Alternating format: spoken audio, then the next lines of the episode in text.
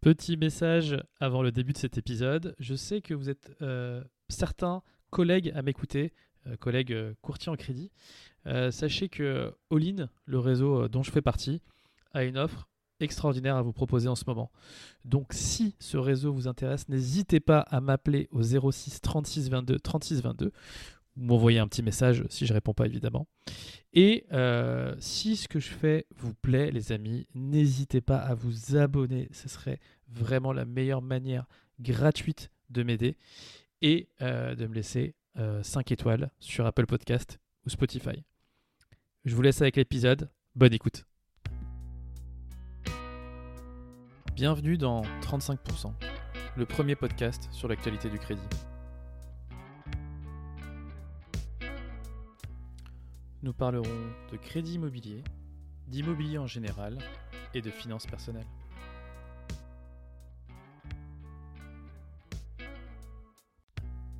Bonjour à tous, j'espère que euh, tout le monde va bien et que ce mois de janvier s'est bien passé pour vous. Vous écoutez 35%, c'est l'épisode de février 2024. Euh, épisode très très court. Alors déjà, je, vous prie de m'excuser pour le retard. Euh, on est le 5 février et normalement je publie le premier dimanche euh, du mois euh, correspondant. Voilà, tout simplement, j'étais malade. J'étais pas bien du tout ce week-end. Et je remercie ma petite fille qui nous a emmené une jolie gastro euh, de la crèche. Donc, euh, donc voilà, j'espère que vous n'avez pas été touché. En tout cas, il y a une belle vague de gastro. euh, et je pensais pas qu'un jour je parlerais de gastro dans 35%. Mais voilà, je suis obligé de justifier mon retard sur la publication de cet épisode. Épisode qui non seulement sera très intéressant, puisque bah, vous aurez la météo des taux, comme d'habitude, rapide et concise. Ensuite, la chronique d'Olivier, chronique extraordinaire et technique d'Olivier sur l'actualité, sur le crédit, quelques nouveautés euh, à savoir et euh, qu'on découvrira grâce à Olivier. Et en- enfin, on terminera avec l'interview de Jérémy Bannon, les amis, le roi de LinkedIn. Euh, et et bah, vous aurez un peu les best practices de Jérémy, un peu son parcours. Donc, donc voilà, je pense que c'est déjà un bon programme pour, euh, pour ce mois-ci. On commence par euh, la météo des taux. Let's go Et c'est parti pour cette météo des taux, édition février 2024. Comme d'habitude, on ne va parler que des années sur tous les profils. Donc, sur 25 ans, on observe une moyenne, les amis, et je dis bien une moyenne, hein, parce que euh, entre ce qui se fait sur le terrain et euh, les moyennes observées sur euh, février 2024, il y a une grosse différence. Par exemple, sur 25 ans, on a du 4,07. Aujourd'hui, je peux vous dire sereinement que sur des dossiers totalement random, moyens, on arrive à obtenir du, 4,80 du 3,90 ou du 3,80. 20 ans, 3,94 et 15 ans, 3,80. Donc l'évolution, en fait, on est clairement sur une baisse de 0,20 à 0,27 euh, sur les profils, euh, sur tous les profils à 15 ans. Euh, juste vraiment faire une bonne distinction entre la moyenne et ce qui, est appliqué. On est sur une tendance baissière et Olivier vous en parlera beaucoup mieux que moi dans, sa, dans sa chronique. Vous allez voir qu'en moins de 3 minutes, il arrive à tout vous expliquer de manière radicale et, et très efficace. Euh, donc sur une tendance baissière, il faut imaginer que évidemment euh, la réalité du terrain est légèrement en dessous de euh, ce que nous constatons en moyenne. Voilà pour cette petite météo des taux. On passe tout de suite à la chronique d'Olivier. Let's go. Bonjour à tous. Pour commencer cette chronique, on reparle des taux de la Banque Centrale Européenne. Vous l'avez vu, au mois de janvier, les taux sont inchangés. C'était relativement attendu. Ce qui est plus intéressant, ce sont les signaux qui ont été envoyés ces dernières semaines par Christine Lagarde et les, autres gouverneurs de, de Banque Centrale euh, pour signifier que les taux ne baisseraient pas aussi vite que ce que les marchés pouvaient penser. Donc on parle maintenant plutôt d'une première baisse des taux directeurs qui pourra intervenir à l'automne. L'OAT, elle, s'est maintenant stabilisée autour de 2,70, ce qui signifie que le bon niveau pour les taux de crédit euh, aujourd'hui, théoriquement, serait autour de 3,70. Donc je pense qu'on va continuer à voir les taux baisser gentiment dans les semaines qui viennent, mais à un rythme qui est modeste. Et je continue de penser que la cible de taux de crédit autour de 3% à horizon, disons, un an, ça peut être fin 2024 si on a de la chance ou début 2025, reste une cible réaliste. En deuxième sujet, je voudrais revenir rapidement sur le discours de politique générale de Gabriel Attal et les quelques mesures qu'il a annoncées concernant le logement. Qu'est-ce qu'on y trouve? Tout d'abord, on nous annonce un choc d'offres. Comment ce choc d'offres euh, va-t-il être produit? Eh bien, au moyen de la simplification, de la densification des villes, au moyen d'une accélération des procédures d'urbanisme, en levant certaines contraintes de zonage et en allant même peut-être jusqu'à réquisitionner des surfaces de bureaux vides pour les transformer en logements. Donc on nous annoncera dans les semaines qui viennent une vingtaine de territoires prioritaires qui seront désignés et qui pourront bénéficier de ces mesures de simplification. Alors le HIC, euh, c'est le chiffre qui accompagne euh, ce choc d'offres qui est un, chiffre, un objectif de 30 000 logements nouveaux qui seraient produits dans les trois années qui viennent. Vous voyez que euh, ce n'est pas véritablement à la hauteur des, enjeux compte tenu de la crise actuelle euh, autour du, logement neuf. La deuxième mesure qui pourra intervenir apparemment très rapidement, c'est une nouvelle réforme du DPE. On, serait à la troisième version du DPE depuis euh, depuis, le vote de la loi euh, en 2021 euh, sur la rénovation énergétique. On ne va pas se plaindre dans le sens où euh, le, DPE pose encore beaucoup de difficultés. On peut simplement regretter qu'il faille autant de temps pour trouver une formule qui soit opérationnellement juste. La troisième mesure, c'est la facilitation de l'accès à ma prime rénov. Alors là, je ne vais pas passer par quatre chemins c'est quelque chose qu'on nous avait déjà annoncé au mois d'octobre, qui est censé être en place depuis début janvier. Donc on est juste, selon moi, en train de nous vendre une nouvelle fois quelque chose euh, qui était déjà en place. Enfin, euh, la dernière mesure annoncée, c'est l'assouplissement du quota de 25% de logement social qui figure dans, la loi SRU et qui s'impose à de nombreuses communes. Euh, et la façon de l'assouplir, ça va être d'intégrer dans ce chiffre le logement intermédiaire, ce qui n'était pas fait jusque-là. Donc ça, ça va plutôt dans le bon sens, me semble-t-il, et ça pourrait redonner envie à, certains maires de, construire, en tout cas de, d'accorder des permis de construire, ce qui, ce qui posait euh, beaucoup de difficultés jusqu'à présent. Voilà, c'était ma chronique pour le mois de février, et je vous dis à bientôt. Petit disclaimer les amis, avant le début de cette interview, je ne sais pas par quelle opération du Saint-Esprit les trois premières minutes de l'interview euh, n'ont pas été enregistrées par mon enregistreur. Donc je vous fais un rapide résumé euh, après une petite intro sur les bureaux incroyables, en tout cas l'adresse incroyable, rue Saint-Paul de Jérémy. Euh, je présente un peu Jérémy et lui nous parle un peu de son parcours très atypique où il a arrêté du coup les études avant le bac et il s'est mis à la gémiologie, donc l'étude des pierres précieuses et euh, qu'ensuite, du coup, il se lance dans l'immobilier car c'est un animal social. Et voilà d'où commence l'interview. Bonne écoute.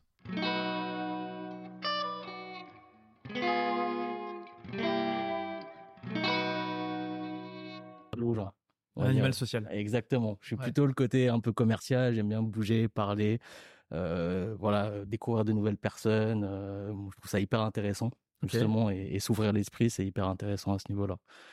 Et du coup, derrière, je me suis dit, bon, bah, qu'est-ce que je fais? Tu vois, j'avais, j'avais 23 ans à l'époque. Et, et, je me suis dit, qu'est-ce que je fais? Moi, je connaissais pas mal de monde dans, dans l'immobilier, notamment dans le marchand de biens. Donc, j'ai, j'ai eu l'opportunité de travailler avec un marchand de biens pour qu'il me fasse découvrir le métier. Tu vois, un peu comme un bras droit, voilà, qui, qui touche un peu à tout. Et j'ai tout de suite adoré. En fait, tout de suite adoré parce qu'en fait, ça touche des immeubles, mais surtout le social. C'est-à-dire que tu parles avec des architectes, des entreprises travaux, des locataires. Enfin voilà, il y a tout un, environnement où tu parles avec énormément de personnes. Et le sujet touche quand même quelque chose d'hyper intéressant qui sont les immeubles, les habitations, mais aussi les commerces. J'ai fait pas mal de commerces à l'époque, les bureaux.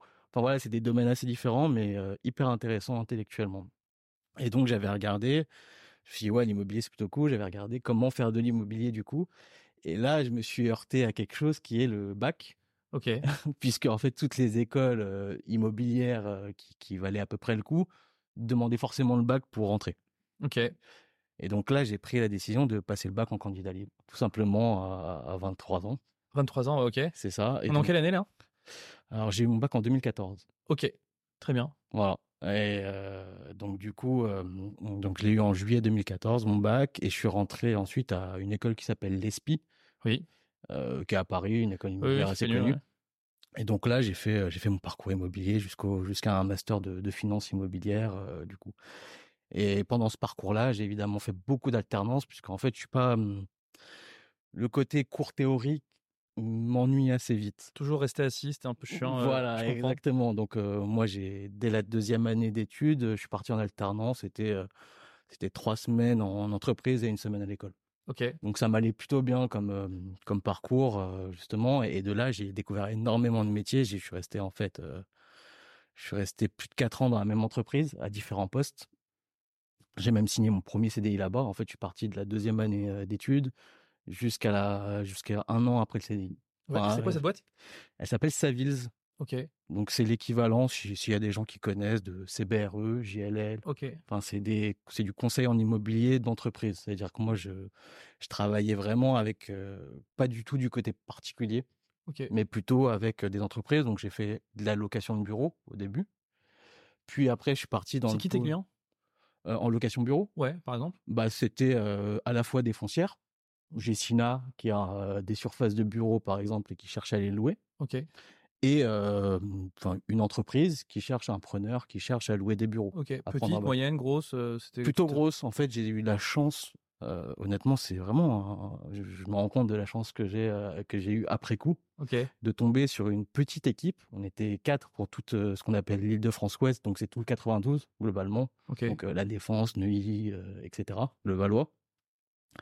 Et en fait, c'était que des gens plus de 10 ans d'expérience. En fait, j'étais vraiment le seul junior dans l'équipe et tous les gens avec plus de 10 ans d'expérience. Donc en fait, ils ciblaient plutôt les grosses surfaces et les grosses entreprises. Et ça m'a permis d'apprendre très très vite. Ok. Donc c'était hyper intéressant. Moi, j'ai fait des rendez-vous, je me souviens, avec la direction immobilière d'Orange, des grosses entreprises à la défense qui cherchaient leur bureau, ou par exemple pour ceux qui connaissent peut-être Michel Augustin, euh, les biscuits, notamment. Euh, une croissance très très forte et qui, voilà, et qui euh, cherchait des nouveaux bureaux. tous les ans, je pense qu'ils t'appelaient pour te dire bon, en fait, on a besoin de 100 desks de plus. Ouais, c'est ça, c'est ça. C'était franchement, c'était hyper enrichissant parce que tu avais à la fois le côté immobilier, donc ça c'était vraiment c'était intéressant, mais à la fois aussi stratégie d'entreprise. Où je vais par rapport à où habitent mes salariés, puisque en fait, une entreprise, quand elle déménage, bah, ça, ça se fait pas en un claquement de doigts. Tu dois prendre en compte tout ce qui est où habitent tes salariés. Est-ce que certains d'entre eux vont partir si jamais tu déménages, etc. Donc, c'est, c'est vraiment stratégique pour une boîte. Un mauvais déménagement peut te plomber une boîte, hein, en, réalité. Hein. Donc, c'est, c'est, c'est hyper important. D'ailleurs, le, le coût immobilier, c'est le deuxième coût après les salaires. Ok. pour une entreprise. Donc en fait, c'était bah, hyper enrichissant. Et après, je suis parti dans le dans le pôle investissement. Ouais. Donc là, je changeais, je passais de la location à l'achat. Donc là, je faisais l'intermédiaire entre Bouygues, qui construisait un immeuble, donc des promoteurs, que ce soit Bouygues, Nexity ou tous les autres promoteurs d'ailleurs, et qui cherchaient pas à vendre à la découpe, comme on peut connaître dans le particulier, mais en bloc. Donc en bloc, ça veut dire l'immeuble entier, à un mmh investisseur. Et là, bah, j'ai fait l'intermédiaire entre des promoteurs et des, ce qu'on appelle les investisseurs institutionnels. Donc ça peut être des fonds d'investissement, des assurances, etc. Donc là, pareil, c'est SCPI peut-être? SCPI aussi. Ouais, ok. Tout à fait, puisque eux achètent en bloc en fait tout le temps. Et, et donc du coup, c'est hyper intéressant. Pareil, alors les acteurs étaient totalement différents, mais intellectuellement, c'était hyper stimulant. En fait, à cette époque-là. Et je me suis spécialisé dans ce qu'on appelle les résidences gérées. Donc, c'est-à-dire, c'est les résidences étudiantes, seniors, tourisme d'affaires. Enfin voilà, tout, tout cet environnement-là. Moi, je suis spécialisé les hôtels. Je suis spécialisé dans ça et avec ce qu'on appelle un, exploitant. Donc en fait, c'est un peu tripartite. Tu le promoteur, l'investisseur et l'exploitant. Et chacun a ses intérêts. Et toi, en tant que conseiller immobilier, tu es là pour réunir les intérêts de tout le monde, en fait, pour faire une belle opération à la fin où tout le monde est content. Donc c'est plutôt cool à, faire. Et du coup, toi, tu cherchais les deux? Tu cherchais l'exploitant et le. Euh, et le, et le propriétaire, du coup? En fait, ça, je pouvais chercher même les trois. C'est-à-dire qu'en fait, selon la mission, on peut être.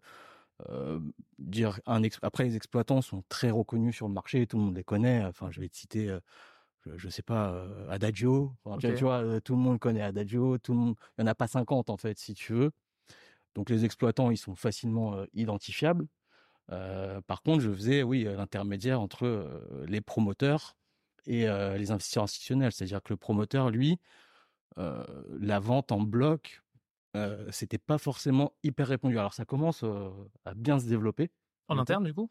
Chez les promoteurs Ouais, ça commence à bien se développer, mais c'était pas forcément quelque chose où, qui regardait, puisqu'en fait, quand, quand, la vente à la découpe marche, la vente en bloc, bah, tu touches moins d'argent, concrètement. Parce qu'en fait, tu pars du principe que tu vends un gros volume. Donc, euh, qui dit gros volume dit que tu le vends moins cher au mètre carré, en fait, euh, que euh, des particuliers. Et donc, et donc ça s'est pas mal développé parce qu'ils se sont rendus compte que malgré que qu'ils achetaient moins cher au mètre carré par rapport à un particulier, ça allait beaucoup plus vite. Par définition. Donc, en fait, ce que tu perdais en, en prix mètre carré, tu le gagnais en temps de commercialisation, par exemple. Tu vois? Ok, ok. Donc c'était, et nous on essayait de, convaincre les promoteurs justement d'aller plus vers là et de que leur programme à la découpe aille plus vers les investisseurs plutôt que, que les particuliers. Et donc une fois que c'était très belles expériences, je suis parti à Londres, j'ai travaillé. Ça payait bien? Ouais, franchement ça payait bien. Ça payait bien. Alors pour, pour dire ma première année de, de CDI, j'étais à plus de 45 000 euros de fixe. Ok. Et en junior, euh, incroyable. Ouais, première année, effectivement. ok. Et, euh la boîte a gagné bien sa vie sur ces OP-là Ah ouais, ça n'a. En fait, euh, les honoraires d'agents n'ont rien à voir avec ce que peut toucher un agent immobilier résidentiel. Bah, alors vas-y, parce que du coup, peut-être que les gens ne connaissent pas et ont envie de savoir un peu. Bah, bah, pour te dire, on touchait entre, je sais pas, entre 1 et en fonction de la taille de l'opération. Alors si on parle d'une énorme opération, on va toucher 1%. Mais 1% de 150 millions, je laisse les gens faire le calcul. Ok. Donc en fait, ça va très très vite. Et toi, après, tu. Et une opération de 150 millions, c'est combien de temps de traitement Combien de temps de combien d'hommes dessus Combien de juste qu'on se rende compte euh, du coup du ratio 150 euh millions, honnêtement, tu quand quand c'est ce genre d'opération, ça va te prendre un an à la boucler. Ok. Quand même. Ça, c'est c'est pas c'est pas des opérations que tu fais. L'année à 15 millions. Ouais, voilà, voilà. Non, plutôt 150 000 du coup. 150 000, 1 million 5, 1 million 5, 1 million 5, 1 million 5, 1 million 5 d'honoraires, 1 million 5 d'honoraires. Ok. Donc euh... et après toi, tu touchais, tu touchais un pourcentage des honoraires en, en bonus en fait. Ok. En tant que si tu menais le deal. Et c'est un business sur lequel il y a beaucoup de salariés, j'imagine? C'est très peu des indépendants ou. Euh, ah oui, c'est que oui, oui. Enfin, il y, y, en a très peu. Alors il y en a, hein, mais généralement les, les indépendants qui se sont lancés là-dedans, c'est plus des anciens de ces grosses boîtes là. Ok. Justement parce qu'en fait, faut avoir le réseau. Forcément, ce réseau-là, soit tu as bossé dedans à travers les grosses boîtes et tu t'es fait un, carnet d'adresses, tu connais des gens, soit c'est assez compliqué en fait de, de, connaître vraiment les gens qui travaillent là-dedans. Hein. C'est des, des métiers plutôt fermés, où tout le monde se connaît par contre, parce qu'en fait, il y en a très peu qui sont ce métier-là. C'est-à-dire que, allez, s'il y a 1500 personnes à Paris qui, qui, bossent dans l'investissement immobilier et de la vente en bloc, c'est quelque chose déjà. Peut-être qu'après ce podcast, euh, on va créer des vocations, les mecs. Bah, euh, moi, les années 1,5 million, les gars, on y va. Hein. Bah ouais, moi je, moi, je conseille. Euh, après, les 1,5 million, tu les touches pas. C'est la, c'est la boîte qui les touche. et après, toi, tu vas toucher un pourcentage sur ces 1,5 million. Mais j'ai déjà vu des gens en, en, commission qui. J'ai déjà vu des fiches de paie à plus de 150 000 euros. Ok pour, euh, pour te dire, hein, donc ça arrive. Euh, c'est rare. Il faut pas euh, mettre les paillettes à tout le monde non plus pour dire que c'est. Non, non, bien sûr, mais c'est des business auxquels on, on ne pense pas et, et évidemment, c'est toujours intéressant de, de, connaître qui touche combien sur, sur ces OP-là. Et ok, donc du coup, dès là-dessus, je t'ai coupé. Non, et, et, du coup, bah après, je suis parti. donc j'avais fait le, le, côté intermédiaire, on va dire, dans l'opération, et après, je suis parti côté côté exploitant investisseur, parce qu'il y a des groupes hôteliers, par exemple, qui achètent aussi, qui sont à la fois, bah, c'est Adadio, mais en plus eux achètent les murs. Tu vois ce que je veux dire? Et donc je suis parti là-dedans dans une boîte qui s'appelle Babel Community. Donc c'est une, c'est du co-living en fait. Je sais pas si tu connais. Ok, bien sûr. Et donc eux, leur stratégie, c'était à la fois d'être exploitants. Ils ont, ils ont plusieurs sites, notamment à Marseille, assez connus. Et, mais aussi, ils ont un partenariat avec la Caisse des dépôts qui leur permet d'acquérir les immeubles. Donc moi, mon but, c'était de développer la marque Babel, notamment en Ile-de-France. Donc là, j'ai répondu à des appels d'offres, par exemple, du Grand Paris, notamment, où là, je travaillais avec bah, des architectes, des promoteurs. voilà, tu avais tout un groupement en fait d'appels d'offres pour ensuite déposer le dossier, entre guillemets, et, et le défendre, le cas échéant, si on passait les, les tours. Donc voilà, c'était un boulot hyper intéressant aussi, puisque tu, tu te retrouvais du côté plutôt acquéreur. Donc c'est vraiment une autre vision que celui de, de conseil en immobilier. Puisque là, tu as le chèque dans la main, on va dire, on va dire ça comme ça. Et tu vas défendre tes positions auprès, bah, sur des appels d'offres assez intéressants à faire. Notamment, bah, c'était en fait, c'était vraiment la période du Grand Paris, avec beaucoup d'appels d'offres, etc. Donc j'ai fait l'appel d'offres Tati, par exemple. Peut-être qu'il y en a qui connaissent à Barbès. Oui, bien sûr. voilà, il y en a d'autres où j'ai travaillé dessus. Attends, du coup, tu as fait quoi l'appel d'offres? Donc, suite au, à la liquidation de Tati Ouais, c'est ça? En fait, la, famille, enfin, je crois, je crois qu'ils étaient deux d'ailleurs, qui étaient propriétaires de, Tati, ont mis en vente, du coup, l'immeuble. Ok. Et, du coup, le but, c'était de, répondre, par exemple, à un appel d'offres, c'est-à-dire de dire, de répondre. Nous, on était toujours avec un, promoteur en parallèle, c'est-à-dire Nexity qui faisait les travaux et nous qui achetons après en bloc. Et donc on, y allait avec les promoteurs pour justement dire bon bah voilà on vous l'achète tant, voilà nos travaux, voilà nos plans, voilà ce qu'on peut faire de l'immeuble. Tu vois mon boulot c'était aussi de travailler les plans. Et là tu parlais avec qui du coup? La famille qui avait Tati? Je parlais surtout avec les promoteurs. Ok. Surtout avec les promoteurs. Et quel est le rapport avec le Grand Paris du coup à ce moment-là? Bah en fait c'est des, appels d'offres pour de la rénovation ou pour la construction le Grand Paris. Donc c'est les promoteurs qui construisaient. Tu vois par exemple le village olympique, c'est Fage, c'est Bouygues, enfin voilà, c'est les promoteurs qui construisent. Mais après eux peuvent vendre en bloc à des gens comme Babel Community, par exemple. Donc c'est un c'est un billard à plusieurs bandes si tu veux derrière. Ok ok. Et du coup c'était hyper intéressant et après je suis resté un an à faire ça. Et, et du coup après j'ai eu l'opportunité de, de monter ma, ma société avec avec deux associés, dans, notamment dans la rénovation. Donc là, je, je conseille des, investisseurs pour, pour qu'ils aient, qu'ils, fassent leur investissement locatif clairement. Ok. C'est en quelle année là quand tu lances ça? C'est il y, a, y, a, un peu plus de deux ans. Ok. Ok, ok. vague où il y a eu pas mal de créations sur, sur ce créneau? C'est ça, c'est ça. Il y a eu pas mal de lancements, puisque c'est un créneau qui a, énormément marché pendant le. Comment s'appelle la boîte? Pendant le Covid, Immobilier Capital. Les bureaux dans est aujourd'hui. Exactement. et du coup, c'est un, un, créneau qui a pas mal marché durant le Covid, parce que tout simplement, les gens ne pouvaient pas se déplacer, qu'ils ont accumulé de l'épargne, et du coup, qui ont beaucoup investi. Et en plus, il y avait des faits bas. On pourra aussi discuter pendant le Covid ce qui fait que tu avais beaucoup en fait de, convergence pour avoir énormément d'acquisitions dans l'immobilier pour les particuliers. Puisque, enfin, les gens qui ont acheté à l'époque Covid, ils ont eu un super taux, les prix étaient plutôt sympas, surtout au début du Covid. Donc ils ont fait des très très belles opérations aujourd'hui, hein, faut, le dire. Et, du coup, nous, on, s'est lancé un peu après, comme beaucoup d'autres boîtes qui ont vu ça.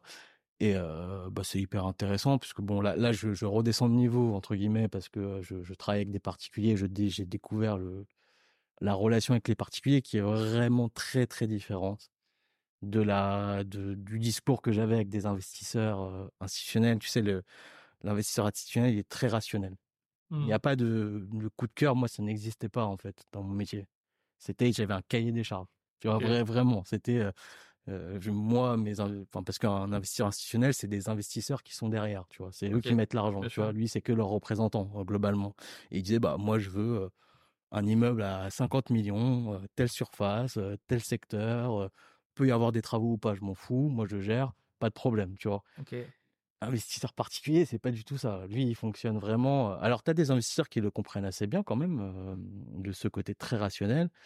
Mais tu as des investisseurs où, où, ils attendent un coup de cœur sur un investissement locatif. Moi, je ne comprenais pas trop au début. On n'était pas dans la même euh, dans la même fréquence. Donc, oui, bien sûr. Il y avait l'empathie de peut, éventuellement euh, son futur locataire. Euh, c'est ça. Ce qu'il allait en penser. C'est ça. Moi, en tant qu'investisseur, puisque moi aussi j'ai investi hein, à titre perso, en tant qu'investisseur, moi je m'en fiche totalement. Moi, je ne vais jamais habiter dans mes investissements ça ne m'intéresse pas.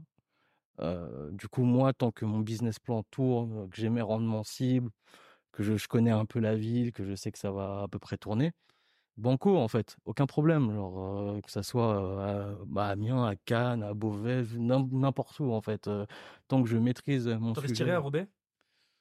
Roubaix, je connais pas assez bien le marché. J'ai l'impression que tout le monde allait à Roubaix. En fait, j'ai l'impression que Roubaix, c'est un peu comme Saint-Étienne. Peut-être que je me trompe en fait, hein, mais c'est-à-dire que je, je te dis ça de manière provocante parce que tu me dis finalement l'affect te touche pas. oui, moi je peux investir n'importe où. Je peux en fait si Roubaix est un bon marché, si je l'analyse et que je le considère comme un marché hyper intéressant par rapport à la cible que je vise, que ce soit cadre, enfin des, soit des cadres ou un couple de jeunes actifs, de l'étudiant ou de l'Airbnb, peu importe, je, je, vais je vais aller sur une cible locatif.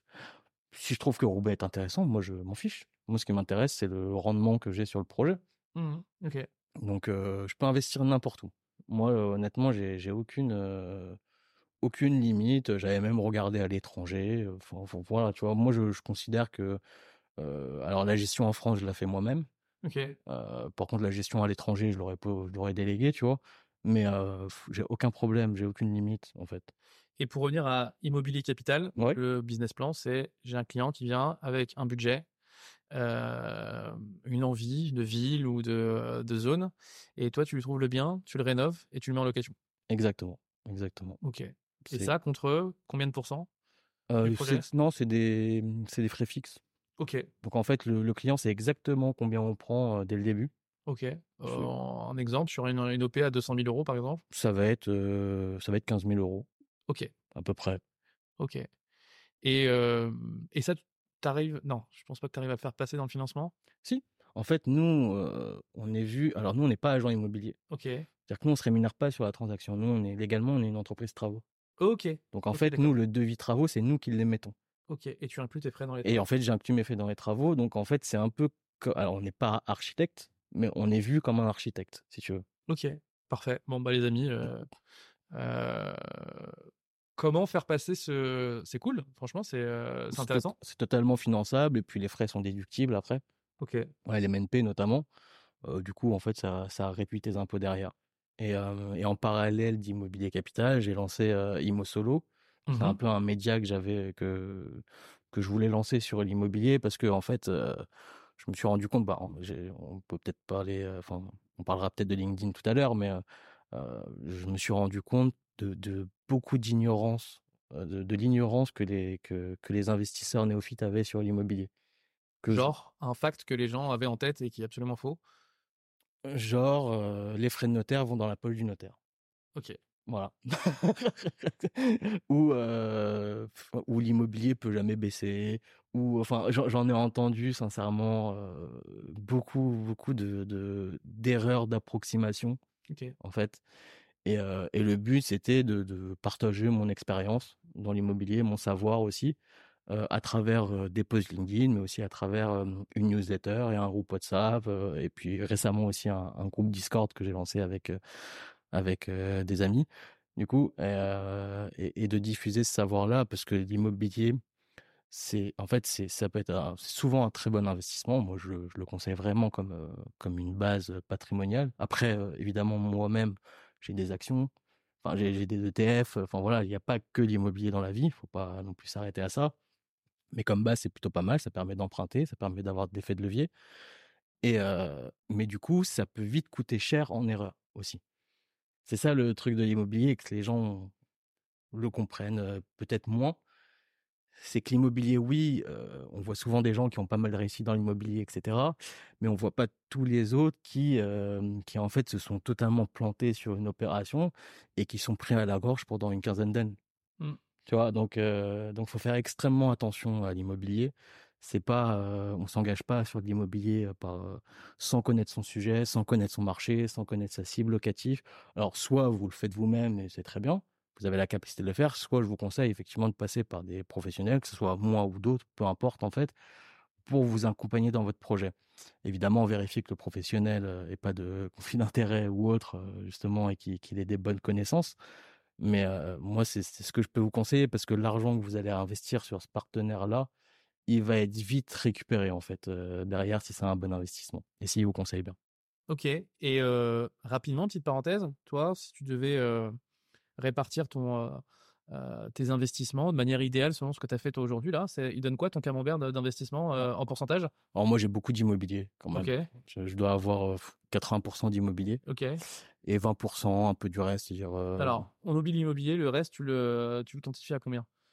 Le reste. Sur une base 100, du coup, le reste sur une base 100, je vais avoir 50% enfin je vais surtout investir sur des ETF. OK. Parce que je Rapidement les ETF. Hein ceux qui ne savent pas ce que c'est un ETF. ETF, alors je ne sais plus ce que ça veut dire exactement en anglais, mais en gros, c'est des indices qui suivent la cotation d'entreprise de plusieurs entreprises, voire d'indices boursiers. C'est-à-dire qu'il y a un ETF CAC 40, il y a un ETF SBF 120, etc. Et ça, en fait, c'est une moyenne, si tu veux. Et en fait, moi, j'aime bien les ETF parce que, en fait, c'est de la gestion passive. Hein. C'est-à-dire que moi, l'immobilier, je le considère comme de la gestion active. C'est-à-dire que c'est moi qui vais agir pour augmenter le rendement selon ma stratégie locative, ma sélection de locataires, etc. Et puis tout ce qui est bourse ou autre, je le considère comme la gestion passive. C'est-à-dire c'est de l'argent que je place, je ne le touche pas. Mon but, c'est pas de le retirer, c'est vraiment de le laisser fructifier et avec les intérêts composés tous les ans d'avoir de plus en plus d'argent. Ok. Donc c'est ma stratégie, elle est comme ça, mais effectivement, moi, j'investis dans ce que je connais. Ok. Donc qui est ETF. principalement l'immobilier. Ouais. Ensuite, c'est tout ce que tu as à côté du coup des, 20% ça Ouais, ouais, c'est ça, c'est majoritairement. Pas des CPI, pas de. Euh J'en ai un petit peu, mais c'est très. Euh, c'est marginal Ouais, c'est marginal, honnêtement. C'est marginal parce que j'ai travaillé avec les CPI. Donc, euh, donc, je connais bien. Ok. Donc j'investis pas. ok. comprendra, bah, comprendra qui pourra. Bah, je suis désolé, je vais pas te laisser partir comme ça. On va, on va creuser. Euh, pourquoi t'as pas envie d'investir dans la SCPI Parce que je les, je les avais euh, comme clients, donc je sais assez, assez bien comment ils fonctionnent. C'est-à-dire que la SCPI, tu lui envoies un immeuble le 1er janvier. Tu sais, la SCPI, c'est de la collecte. C'est-à-dire qu'en fait, ils sont obligés d'investir de l'argent euh, qu'ils collectent tous les ans. Ok. Et en fait, tu leur proposais un immeuble le 1er janvier, ils te disaient non. Tu leur proposais le même le 20 décembre, ils disaient oui. Ok. Parce qu'en fait, ils n'avaient pas le choix d'investir. Quand tu n'as pas le choix d'investir, c'est pas les meilleurs investissements par définition. En plus, les SCPI, c'est sur des bureaux principalement. Ok. Le marché du bureau, avec le Covid, etc voilà, on sait que, que, le télétravail s'est développé, même s'il y a une tendance à, revenir au bureau, je le, le nie pas, et, je pense que le bureau a tout à fait sa place, mais dans une forme assez différente. C'est-à-dire qu'aujourd'hui, les bureaux des années 70, qui sont plus du tout aux normes, et qui sont un peu éloignés des métros, etc., parce que des CPI ont acheté, voilà, bah, ils ont un taux de vacances qui va exploser et qui a déjà commencé à exploser. D'ailleurs, les baisses on a, on a connu très récemment des baisses de tous les CPI. D'ailleurs, je crois que BNP aujourd'hui ou hier, c'est 25% de baisse sur une de leurs SCPI. Alors justement, est-ce qu'il n'y a pas des, opportunités avec les soldes mmh. Sur ces SCPI-là On se dit peut-être c'est le moment d'acheter de la SCPI justement parce que les prix sont bas et que... Bah, en fait, il faudrait voir la rotation de leur patrimoine. Et c'est là où c'est très compliqué en SCPI. C'est-à-dire que effectivement, les, les grosses SCPI, tu as leur patrimoine qui est, qui est public, c'est-à-dire tout le monde peut, peut, les voir, mais c'est très compliqué à analyser.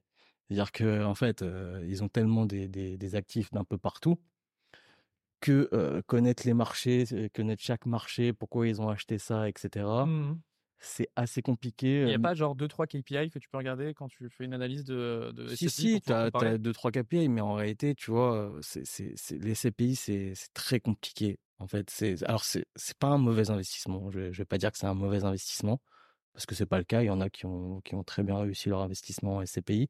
Par contre, la sélection des SCPI, euh, qui est le gestionnaire, qu'est-ce qu'ils achètent comme bâtiment, etc. Faut faire extrêmement attention et pas y aller sur euh, un coup de. En fait, les gens ont l'impression parce qu'il y, a, y avait jamais, il y avait pas encore eu de baisse importante sur les SCPI jusqu'à aujourd'hui d'ailleurs les gens avaient l'impression que c'était monter vers l'infini et l'au-delà. Tu vois, ça reste de l'immobilier. Faut jamais l'oublier. L'immobilier a des principes localisation, marché, valeur locative, qui je cible, etc. Et ces principes s'appliquent aux SCPI. Maintenant, si les SCPI achètent n'importe quoi, bah forcément, ça va, ça va pas aller. Hein. Et il faut pas oublier que les SCPI sont gérés pas par les propriétaires. Enfin, c'est un gestionnaire extérieur qui touche des honoraires, qui gère les CPI et les acquisitions. C'est-à-dire qu'en gros, s'ils perdent tout, c'est pas trop leur problème. Tu vois ce que je veux dire? C'est pas, c'est pas leur argent. Tu vois? Ok, ok, ok. Euh, bon, ils perdent leur job quand même. Ils perdent potentiellement leur job, effectivement. Ok. Euh, ok, bah écoute, euh, parce qu'en fait, la SCPI, pourquoi je te pose cette question et je rebondis, c'est la deuxième fois que je te rebondis là-dessus sur les SCPI. c'est un truc un peu qui m'intéresse moi de mon côté. Je suis en train d'un peu de m'éduquer là-dessus et bah, c'est intéressant d'avoir ton avis sur le sujet. Toi qui leur as vendu des produits. et donc toi, du coup, c'est leur gestion et le fait que justement ce soit un peu trop analytique et, et dans l'intérêt du fond. puisque bah, tu me dis ils achètent des immeubles le 20 décembre parce qu'ils ont l'obligation d'acheter. Oui, tout à fait. Tout à fait. Il y a une collecte, ils doivent la dépenser. donc au début, leurs exigences sont potentiellement élevées au début d'année, mais plus l'année passe, plus ils doivent dépenser en fait. Donc, si tu veux, il faut faire attention en fait au patrimoine existant. En fait, quand tu achètes une SCPI, tu achètes un patrimoine, enfin en tout cas une fraction de ce patrimoine-là. Donc en fait, il faut avoir une analyse de ce patrimoine où il en est aujourd'hui. C'est quoi le taux de vacances, combien, enfin le, TRI qu'ils ont fait les dix dernières années, etc., etc. Et cette analyse-là, elle n'est pas si facile pour une SCPI et, de plus en plus compliqué puisqu'on a 2020 au milieu de cette analyse. Donc c'est peut-être pas forcément même les bons chiffres parce que on attend encore le contre-coup de de ce foutu Covid qui aura bien chamboulé nos vies. Totalement, les SCPI de bureau bah, le prennent en ce moment, hein, le, contre-coup. Énormément de baisse, quasiment toutes les grosses CPI, toutes les grosses valorisations ont baissé. Il y en a qui voient une opportunité, il y en a d'autres qui disent que c'est que le début. Je pourrais pas dire, moi, si c'est l'un ou l'autre. Mais en tout cas, ça commence à bouger. en fait, les... il y a un énorme problème sur les bureaux. Parce qu'on entend beaucoup parler, oui, rénovation des bureaux ou transformer les bureaux en logements, etc. C'est du marketing, ça. C'est-à-dire qu'en fait, les bureaux, s'ils sont mal placés, la rénovation n'est pas rentable. Un investisseur institutionnel n'est pas bête il sait faire tourner les chiffres. On peut leur reprocher beaucoup de choses, mais ils savent très bien faire tourner des chiffres dans des business plans. Ils voient très vite si ça vaut le coup d'injecter des travaux ou pas. Et euh, en fait, euh, donc en fait, si tu veux un bureau des années 70, ça coûte très cher à rénover, à remettre aux normes ou à transformer en logement encore plus cher. Donc en fait, si tu n'as pas de locataire et que tu as fait la rénovation, bah tu as encore plus perdu. Tu vois ce que je veux dire? Donc en fait, généralement, ça, ça peut être une option, c'est qu'ils vendent un peu à la casse. Mais quand tu vends à la case, tu fais une moins-value. Donc tu baisses tes parts. voilà. Donc si tu veux, c'est ça aussi qui peut engendrer des baisses. Bon, à suivre. Donc, on était à Immobilier Capital. Oui. Imo Solo. Oui, tout à fait. Et donc Imo Solo, c'est quoi? C'est une newsletter? Ouais, newsletter. J'ai un, groupe, WhatsApp, c'est ça. Et, puis après, je publie sur LinkedIn des, petites infographies justement pour, pour justement éduquer les gens et, et leur donner le maximum d'informations sur un sujet précis. Ok. Et justement, LinkedIn, tu es actif de ouf sur LinkedIn. Donc, c'est quoi C'est un post par jour?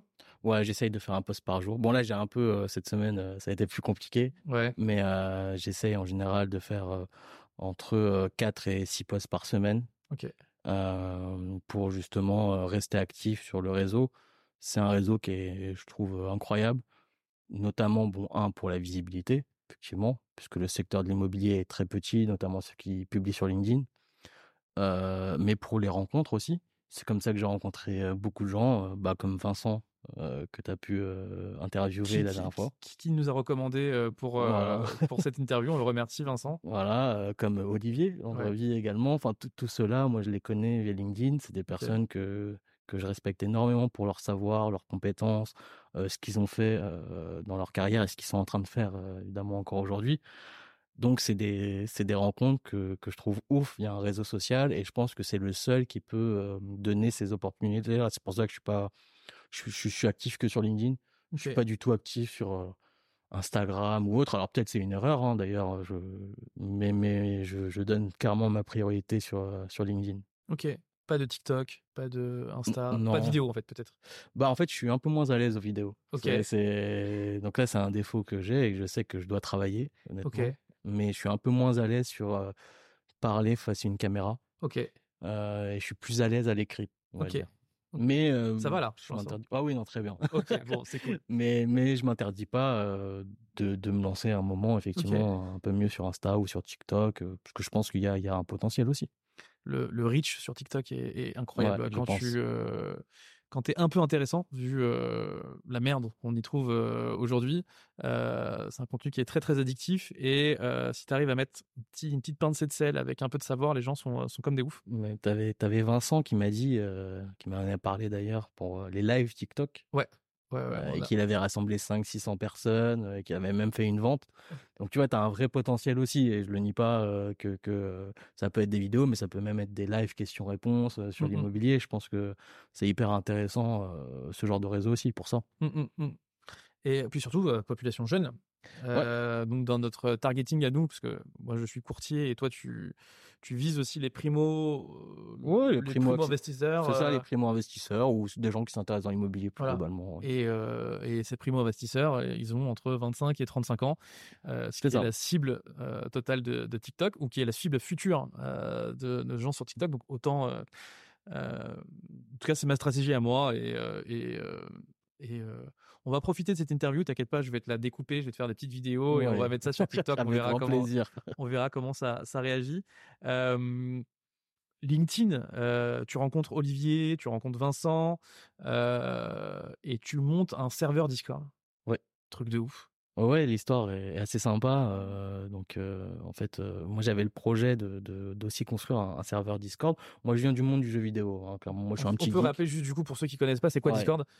Alors, Discord, c'est c'est un endroit pour gérer les communautés.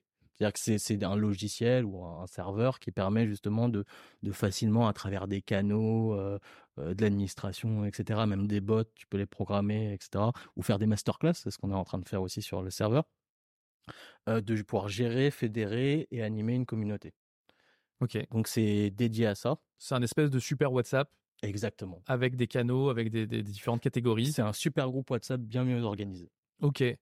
Euh, ce serait comme euh, un mélange entre WhatsApp et un forum à l'ancienne qu'on avait. Exactement. Et euh, avec bah, les technologies et l'instantanéité du jour sur le mobile et le fait que voilà, on peut avoir des, des notifs sur les choses qui nous intéressent. Exactement. Tu as des canaux.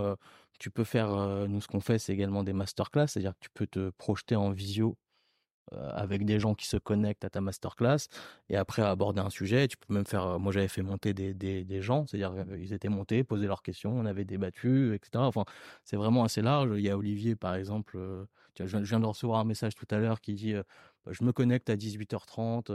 ouais, je l'ai vu en, sur, sur, la route. Bah, voilà, je me connecte à 18h30 à la bonne franquette. Venez discuter, on va parler de ça. tu vois, c'est vraiment un, un, un, truc assez sympa où tu peux faire beaucoup de choses et, et, et, c'est vraiment utile pour l'immobilier où, où, je trouve, tu vois, il y a sur LinkedIn, c'est bien, mais il faut passer du, du, virtuel au réel. D'ailleurs, c'est le but de ce serveur Discord, c'est pas de rester que sur le virtuel. C'est le but. On, va très vite là organiser les, les premiers after work entre ah, on va voir des coups. Voilà, exactement, parce que l'immobilier c'est c'est c'est un métier de réseau. Moi, pour moi, c'est c'est que ça l'immobilier. Alors oui, certes, faut avoir des connaissances, faut avoir, mais disons que 80% pour moi, c'est du réseau qui tu connais. Qu'est-ce que tu peux t'apporter mutuellement qui tu peux appeler pour telle problématique. Et c'est comme ça que tu avances dans l'immobilier pour moi. Et tu vois, avoir un serveur Discord, des groupes WhatsApp, des gens que tu suis sur LinkedIn. Moi, je suis beaucoup de personnes en immobilier ou même en, finance personnelle que j'aime beaucoup, tu vois, pour, parce que moi, la finance personnelle, c'est pas mon métier. Et j'adore suivre des gens pour. Genre? bah, Tu vas avoir Guillaume Simonin, par exemple. Ok. Tu vas avoir Nicolas Barrier, qui est CGP. Tu vas avoir Charlie Gasfara. Hyper intéressant aussi. Tout ça, c'est des idées d'invités hein, que je demande. On les mettra en note, hein, évidemment, du, euh, du podcast ouais. et, de la, de la description YouTube pour que vous puissiez les retrouver. Mais euh, j'en profite. Euh, c'est un appel. Hein, si vous voulez venir sur le podcast, n'hésitez pas. avec plaisir. Moi, je te mettrai en contact au besoin. Grand plaisir. Et tu vois, c'est des gens qui ont, qui ont une vision plus large que l'immobilier, que moi, je connais pas, forcément. Et j'aime beaucoup les lire. Tu vois, tu as Nicolas Pajot aussi qui fait d'excellentes choses sur LinkedIn. Et aussi, de côté mindset, j'aime bien suivre ça sur LinkedIn. tu vois, un, Michael Quam, par exemple, qui est très, qui est un coach en, développement personnel. Donc, qui est très sur le mental, tu vois, le, mindset. moi, j'aime bien, j'aime beaucoup ce qu'il fait aussi. Ok. J'ai perdu le fil. On était en train de discuter de, du coup de LinkedIn, de, ton, de ta multiplication. Est-ce que ça t'a apporté du business, LinkedIn? Ah oui. Oui, oui. Parce qu'en fait, 80% des salariés sont sur LinkedIn. Ok. Donc, vu que je vise des, des cadres, forcément, ils sont là, en fait. ok. Et, et, oui, oui, ça rapporte du business dans le côté immobilier capital, mais dans le côté aussi, je ne vais pas le cacher, j'ai fait deux, trois opérations de sponsoring aussi pour des boîtes, par exemple. Ok. Donc là, je mettais en avant des boîtes à travers un post LinkedIn ou ma newsletter. Et j'étais rémunéré pour ça. Ça me fait toujours une, un revenu additionnel, en fait, bien sûr, bien sûr. sur ça. Et donc, ça, ça m'apporte des deux côtés. Mais sur quel vertical du coup? C'était quel type de, de qui venait te voir pour te faire du sponsoring? Ça peut être des assurances emprunteurs, en effet. Ça peut être, là je vais lancer une campagne avec une, boîte qui fait de, en fait, qui, qui pose des, des box dans les jardins tu as des studios de jardin. Ouais, ouais, ouais. Donc, en fait, eux, c'est du clé en main. Ils viennent avec leur grue, ils posent. sans, sans permis de construire, c'est ça? Non, c'est général. Alors, tu peux avoir un permis de construire si c'est supérieur à 20 mètres carrés. Mais si c'est inférieur à 20 mètres carrés, il n'y a pas besoin de permis de construire, tu vois. Et donc, c'est hyper intéressant de, de, de, voir ça. Moi, je me suis déplacé chez, chez un investisseur, justement. Et bah, j'ai vu la box. J'ai posé, j'ai interviewé l'investisseur. Ok. Et c'est hyper intéressant comme moi je connaissais pas du tout. moi je, je connaissais pas du tout, c'est pour ça que je suis allé là-bas. Et, et du coup c'est hyper intéressant parce qu'en fait un tu valorises ton patrimoine, tu as ta résidence principale, tu as un jardin, tu as de l'espace, c'est constructible. Bon, bah, tu viens, tu, tu mets une grue qui vient poser le studio de jardin et, et, la personne faisait du Airbnb, par exemple. Ok. Ça peut servir de bureau, ça peut servir de dépendance pour accueillir tes enfants. Enfin, voilà, je trouve le, le, business est vraiment pas, pas déconnant, tu vois. Ok.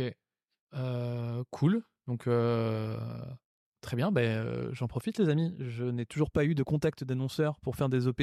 Enfin, c'est en cours. Euh, mais euh, les amis, n'hésitez pas si vous souhaitez sponsoriser ce, podcast.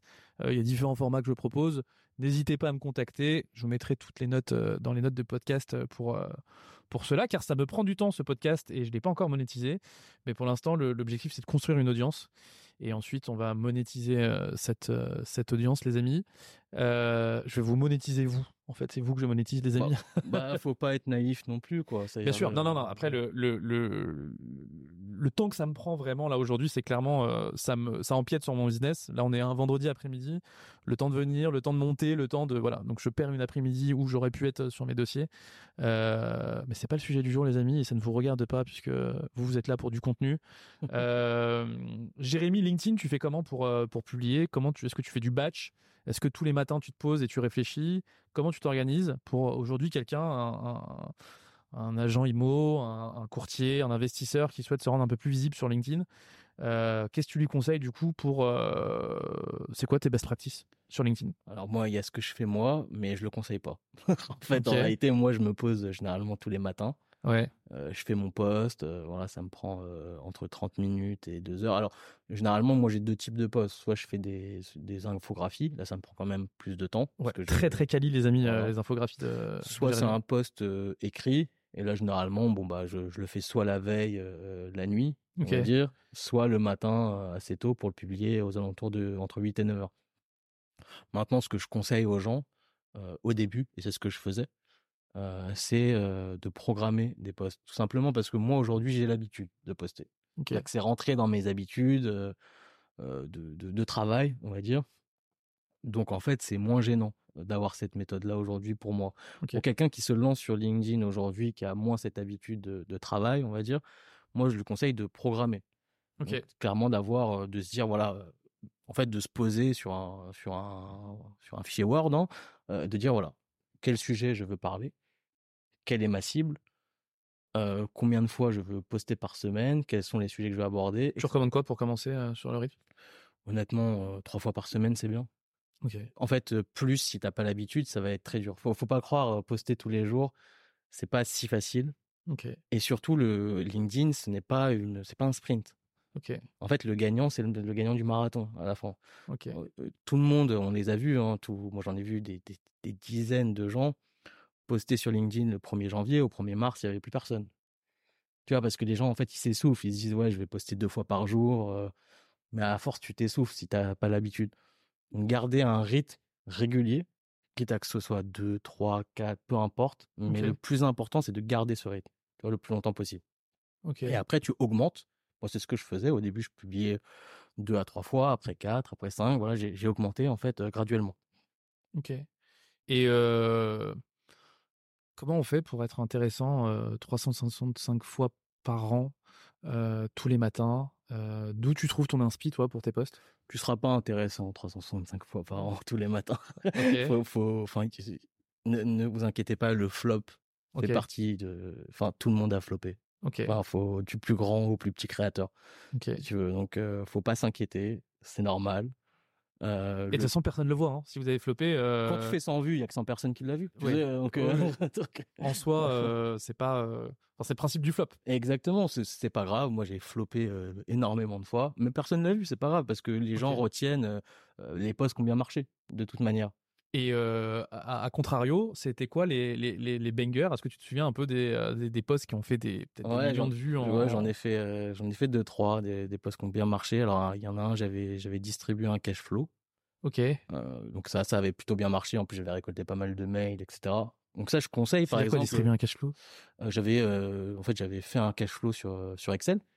Ok. Et j'avais dit voilà, inscrivez-vous là et vous recevrez un, un cash flow gratuitement pour évaluer un fichier Excel pour, évaluer, euh, ton investissement locatif. Donc avec les rendements, tu rentres, tu rentres le prix, tu rentres les travaux. Bon déjà les mecs, ça m'intéresse, ce document m'intéresse. Euh, donc je le mettrai dans les notes du podcast. Donc ça sera un lien vers le post LinkedIn de Jérémy sur lequel il faut mettre un, commentaire, c'est ça Non, tu mets juste, enfin là aujourd'hui le lien, je te donnerai directement le lien du cash flow. Il faut juste ah, s'inscrire, faut juste s'inscrire et tu reçois le. D'ailleurs j'en ai fait plusieurs en fait. Tu... D'ailleurs c'est ma stratégie de newsletter également, c'est-à-dire que tu reçois. C'est exactement ce que j'allais dire. J'allais vous proposer les amis pour avoir ce cash flow de vous inscrire à ma newsletter.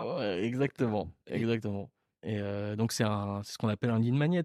Ok. En gros, je l'ai fait ça pour ça. Un aimant à euh, lead, donc un lead en français, c'est une, une, une, piste, oui, c'est une piste. C'est ça. c'est un prospect. Exactement. C'est un aimant à prospect. du coup, on propose un petit bonbon, mais en revanche, euh, en contrepartie de ce petit bonbon, va falloir monter dans le camion de euh, la newsletter. Euh, donc n'acceptez jamais les bonbons, les amis, des, inconnus dans la rue. mais ok, donc un lead magnet. ok, est-ce que tu en avais d'autres exemples du coup pour les gens un peu moins techniques qui n'ont pas? Enfin, alors, les secteurs d'activité, tu sais. J'avais fait un post qui avait pas mal marché et, c'est là où, tu rends compte de que l'éducation financière en France. Alors ça, j'espère que ça va s'améliorer euh, grâce à justement à des créateurs de contenu que je trouve euh, hyper quali sur LinkedIn. J'avais fait un post où j'expliquais ce que c'est l'impôt sur le revenu et comment ça marche. Ok. Et ça avait cartonné parce qu'en fait, euh, tu vois, moi j'entendais beaucoup de gens qui disaient ah bah si je passe à 40%, je vais payer 45% d'impôt. Non, c'est oui. tranche, oui, c'est progressif. Tu payeras 40% que au-dessus du montant et tu payeras 0% entre temps et temps, 11% entre telle et telle tranche, etc., etc. Et les gens. Donc c'est la guerre en commentaire? bah, les gens, tu vois, c'est, t'avais les gens, tu, tu, alors il y en a beaucoup qui, qui savaient, mais il y en a beaucoup qui étaient un peu genre ah oui, c'est pas, c'est pas, c'est pas 45% sur mes revenus. Moi, j'avais pris un exemple de quelqu'un qui dans le poste qui touchait 100 000 euros net, son imposition c'était 22% d'impôt sur le revenu. Après, voilà, il y en a aux commentaires qui m'ont dit oui, et t'as tel autre impôt, tel autre impôt. Je le nie pas. Oui, mais du coup, est-ce que c'est pas justement une stratégie de d'être un peu flou dans tes posts LinkedIn pour qu'il y ait les Jean-Michel, je sais tout, qui mmh. viennent intervenir et que tu vois, ça soit plus. par exemple, sur TikTok, il y avait une stratégie, c'était de faire des fautes d'orthographe dans les, ah euh, dans les sous-titres. C'était une vraie stratégie. Bah, Parce que tu avais des Jean-Michel euh, qui étaient là. Eh, mais ça s'écrit pas comme ça. bah merci, tu viens de remettre une pièce dans le reach de TikTok et, euh, et c'était un peu un espèce de hack pour. Euh, est-ce que du coup, toi, tu, utilises un peu ce truc-là de, de, provocation un peu pour que euh, bah, la personne que tu cibles ou je sais pas, qui tu dis putain les CGP ils vont ils vont bouillir en voyant ce message, ils vont pas s'empêcher de, ils vont pas pouvoir s'empêcher de commenter. Bien sûr, bien sûr. Le, enfin c'est tout le but de la première phrase qu'on appelle l'accroche. Le hook. Voilà, l'accroche doit être clivante. Sur LinkedIn, il faut être quand même un peu clivant. Alors, tu peux avoir des posts non clivants. Hein. Moi, j'ai beaucoup de posts où je suis pas clivant. Je dis les faits, mais Mais, mais ma première phrase sur le sujet de, l'impôt, par exemple, c'était de dire, je sais plus, je sais plus comment j'avais tourné ça. C'était, j'avais mis entre guillemets, je touche 100 000 euros, je paye 45% d'impôt. J'avais dit c'est faux, tu vois, j'avais écrit en gros faux en majuscule pour dire non, arrêtez de penser ça. beaucoup le pensent. Je sais que j'étais surpris. En fait, plus le poste fait de la réaction, plus ça veut dire que forcément, il y a des gens qui le pensaient. Et, en fait, tu vois, et, je pense que éveiller la population française à l'éducation financière, moi j'étais dans un groupe anglo-saxon. Je travaillais beaucoup avec les Anglais. Et on peut reprocher tout ce qu'on veut aux Anglais. Par contre, en termes d'éducation financière, ils ont un niveau beaucoup plus important et une connaissance beaucoup plus importante que les Français. Parce que les Français, euh, bah, tu as le livret A, tu as l'immobilier, enfin voilà, et après, tu sais pas trop où placer ton argent, on va dire, c'est à peu près ça. Donc le but, c'est de d'éveiller les consciences, et, d'ailleurs, je remercie les créateurs de contenu qui, qui font ça hors immobilier, parce qu'ils font un job important sur LinkedIn, je trouve. Ok. on aura compris du coup, être clivant, apporter de la valeur aux gens. Apporter de la valeur, c'est essentiel. C'est ça le numéro un. Alors tu peux être clivant, mais il faut être clivant intelligemment. Enfin, dire. Mais c'est toujours ça le problème, c'est que je, me pose la question, et beaucoup de gens se posent la question, c'est comment apporter de la valeur 365 jours par, par an, tous les, tu vois. Alors moi, c'est plutôt, moi c'est le dimanche que je m'en occupe. Pour info, moi c'est, je fais un batch le dimanche, je me pose deux heures le dimanche. Mmh. Et je fais toutes mes, toutes mes publications de la semaine avec un pattern. Donc lundi, motivation, mardi, un commentaire positif sur ma page Google. Enfin, tu vois, il y a toujours le moyen de broder en fait à chaque fois. Et dès qu'il y a une actu chaude, bah, je fais sauter un, un post et je le remets la semaine d'après.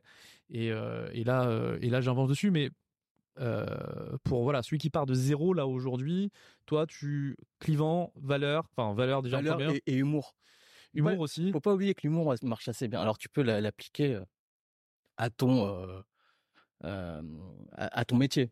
Ok. Par exemple, moi je moi j'ai fait pas mal de posts humoristiques avec un mème, tu sais où où c'est le, ça s'appelle Harold Hyde the Pen, je sais pas si tu le connais celui-là, c'est tu sais c'est le Ah oui, le, monsieur avec le sourire ouais, avec le sourire forcé un petit peu.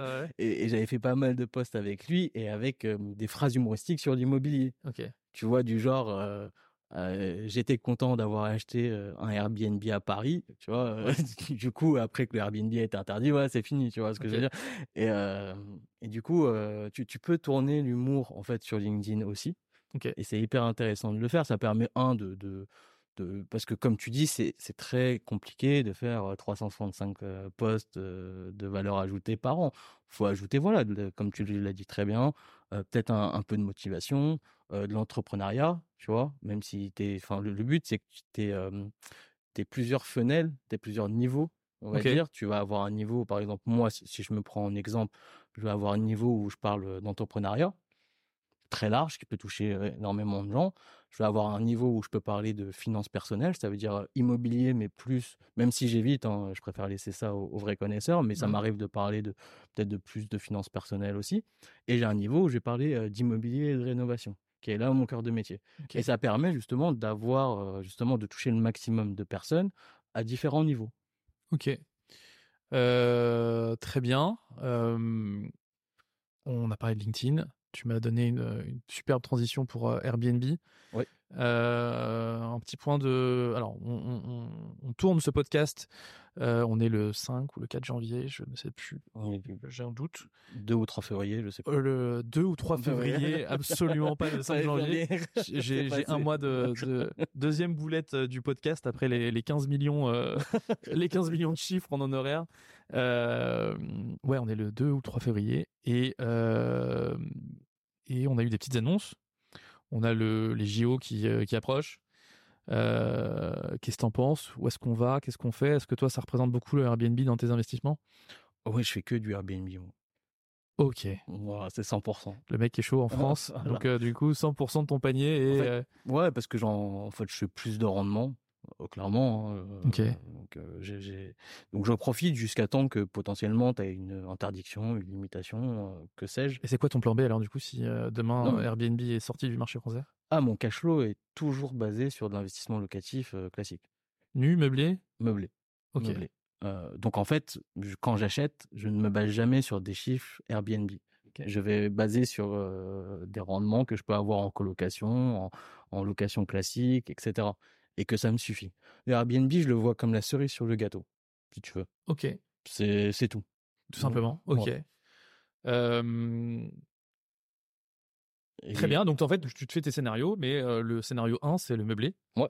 Et c'est du coup, tu te dis, voilà, dans le pire du pire, c'est ça que je vais gagner. Exactement. Ok. Et le but, c'est d'être à zéro.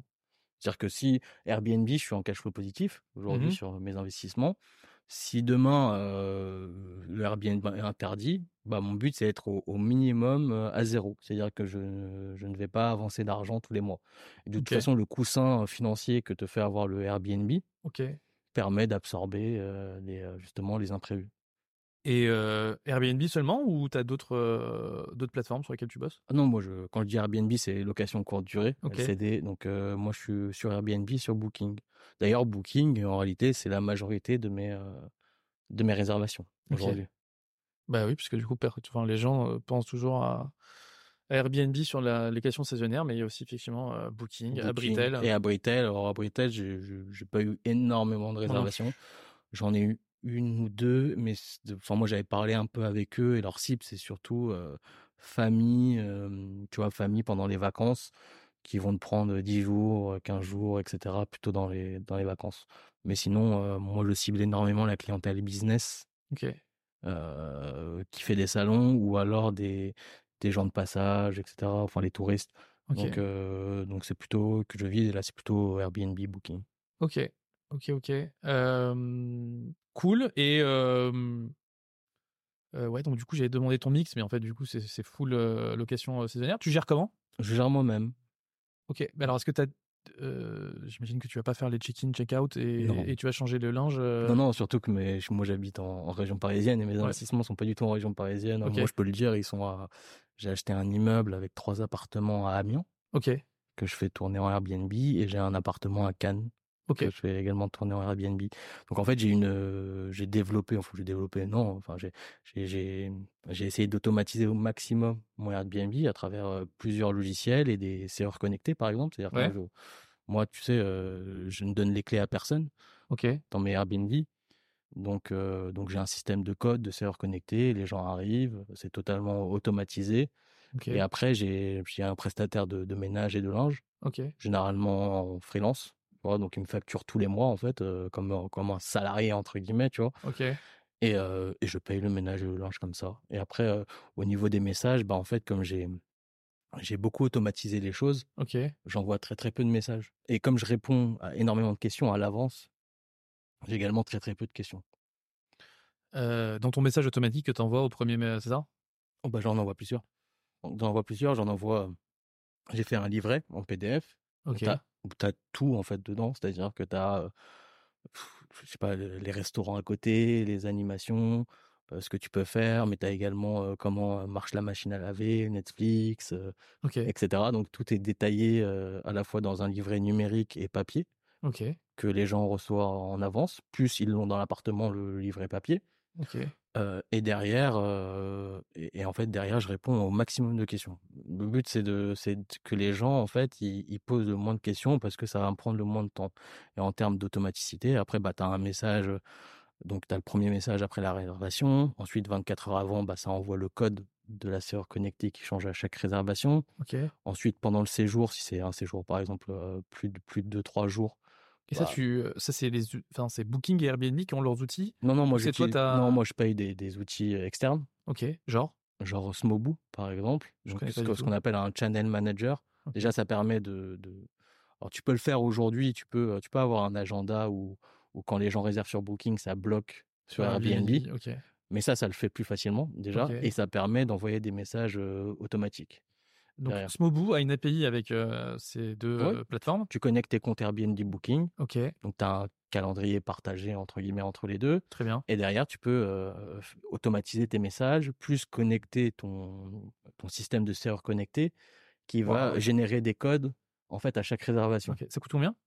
Ça coûte, alors moi pour quatre appartements, je paye, je paye 30 balles.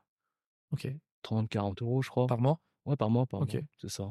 Donc c'est pas euh, énorme en fait. Et ton outil de, de serrure euh, connectée, c'est quoi? Ça s'appelle Nuki. Nuki, c'est des c'est vraiment des comment? connectés. N-U-K-I.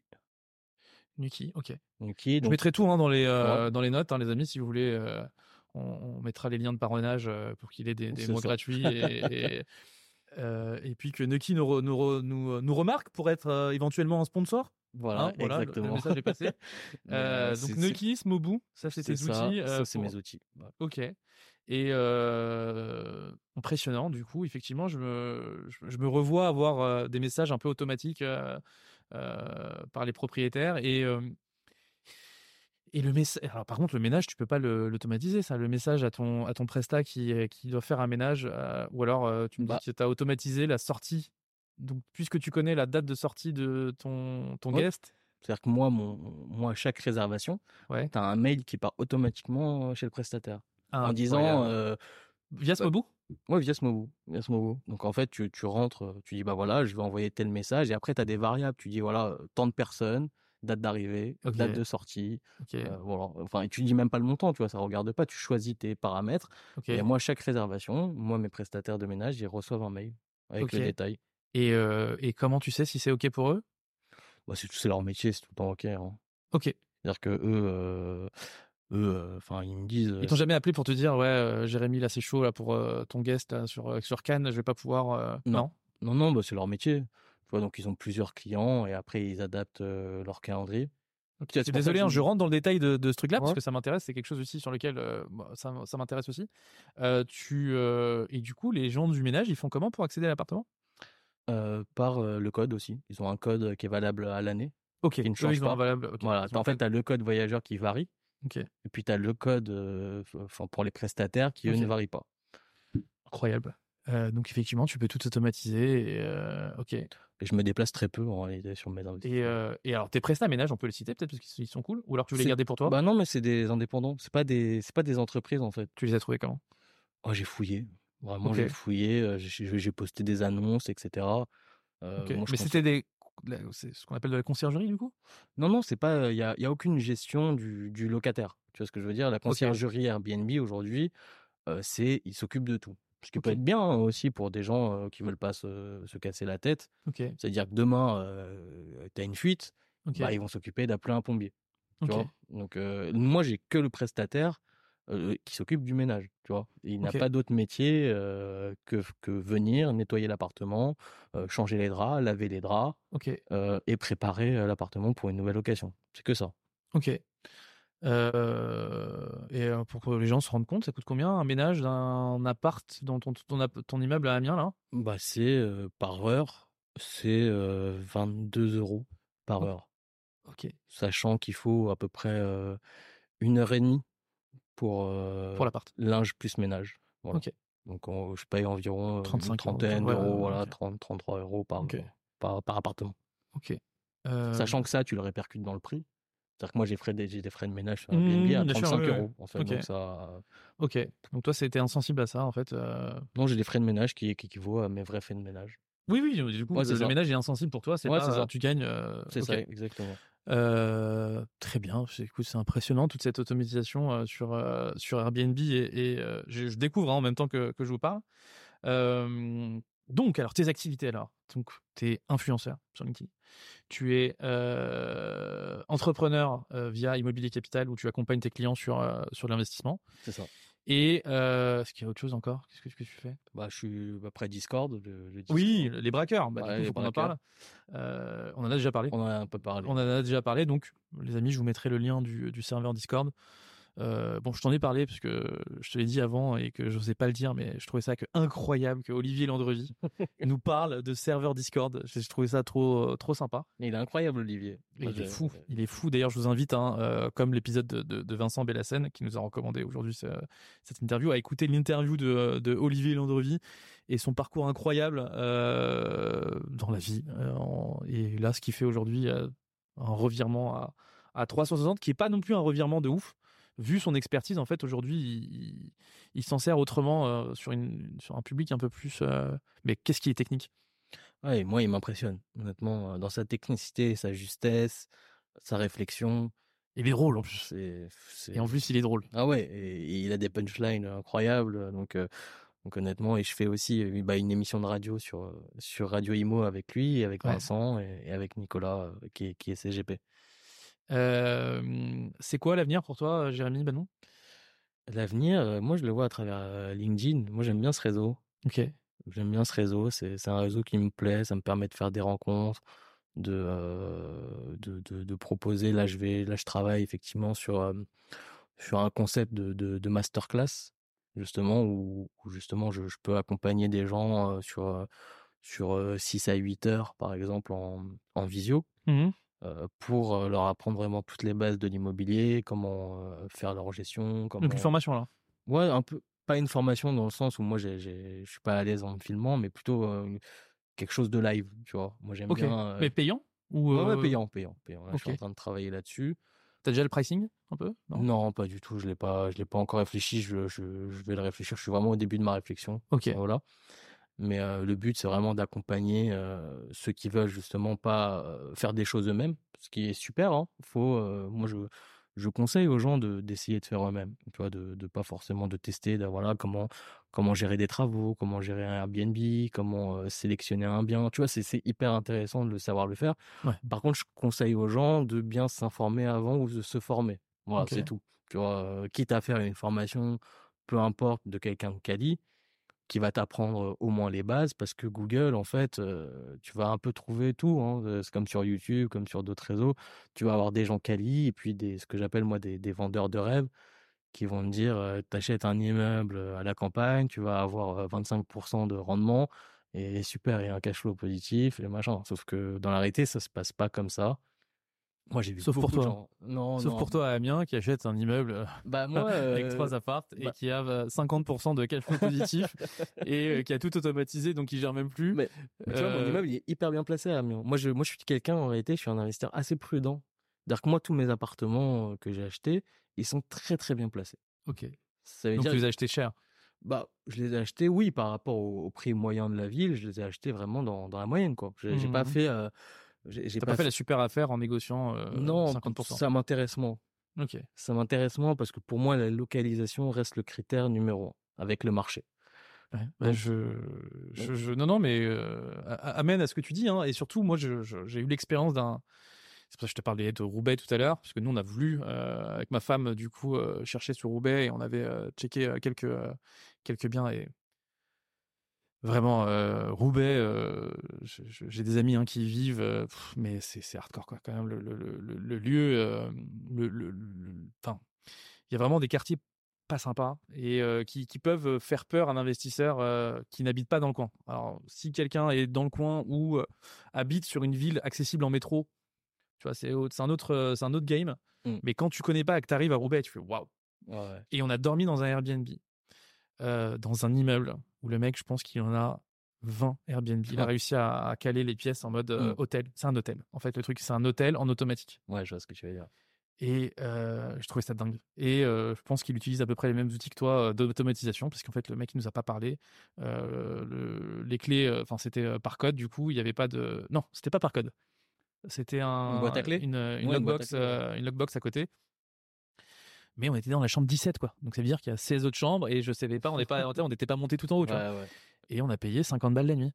Euh, euh, bon, pas très cher, mais pour du Roubaix et surtout il était sur le métro. C'est-à-dire qu'en gros tu tournais la tête et tu avais l'immeuble euh, juste là.